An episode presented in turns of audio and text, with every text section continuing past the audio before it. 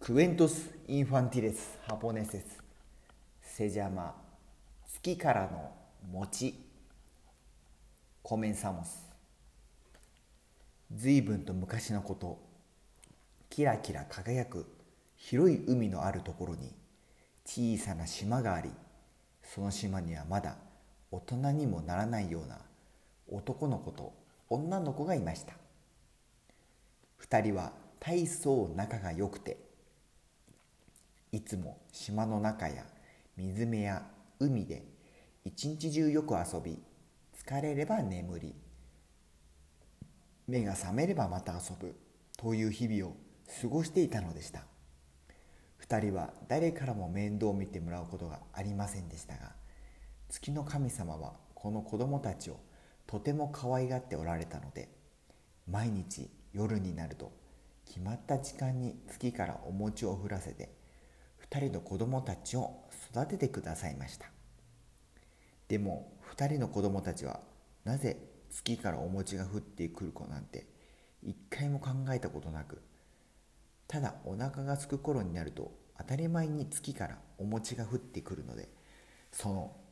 柔らかいおいしい餅をお腹いっぱい食べては眠くなって眠り朝日とともに目覚めれば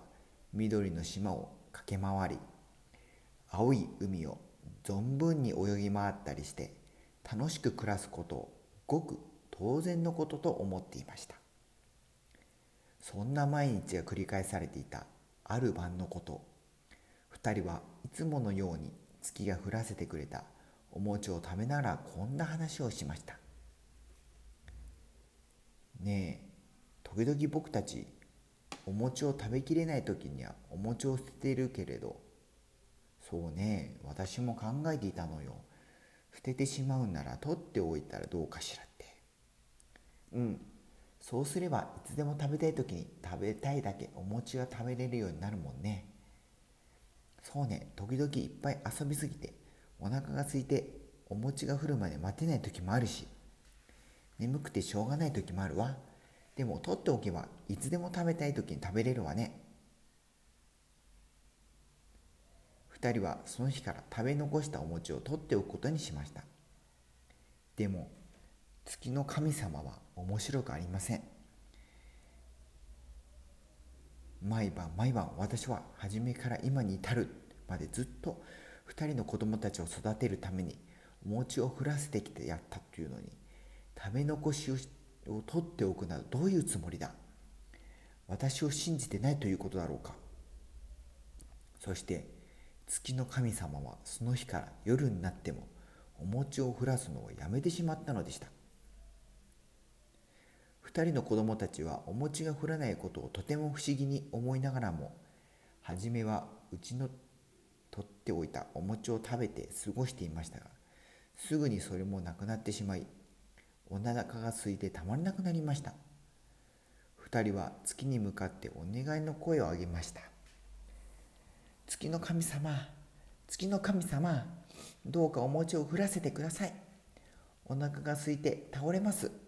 これまでものようにどうかお餅を降らせてください。しかし月からは一個のお餅も降ってこらずそして二度とお餅が降ってくることはありませんでした。それから2人は毎日海に行っては魚や貝を取り山に入って木の実や根を取ったりして自分たちで食べれるものを用意しなくてはなりませんでした。もう今までのように遊んで暮らすことはできなくなったのです。2人は漁に疲れ取ってきたものを食べられるようにするまでの間お腹が空いたりすると思い出すのです。一日中遊び回っていても時間になるとちゃんと月がお餅を降らしてくれてお腹いっぱいになっていた頃のことをそしてその時になって月の神様のしてくれたことをありがたいと思ったこと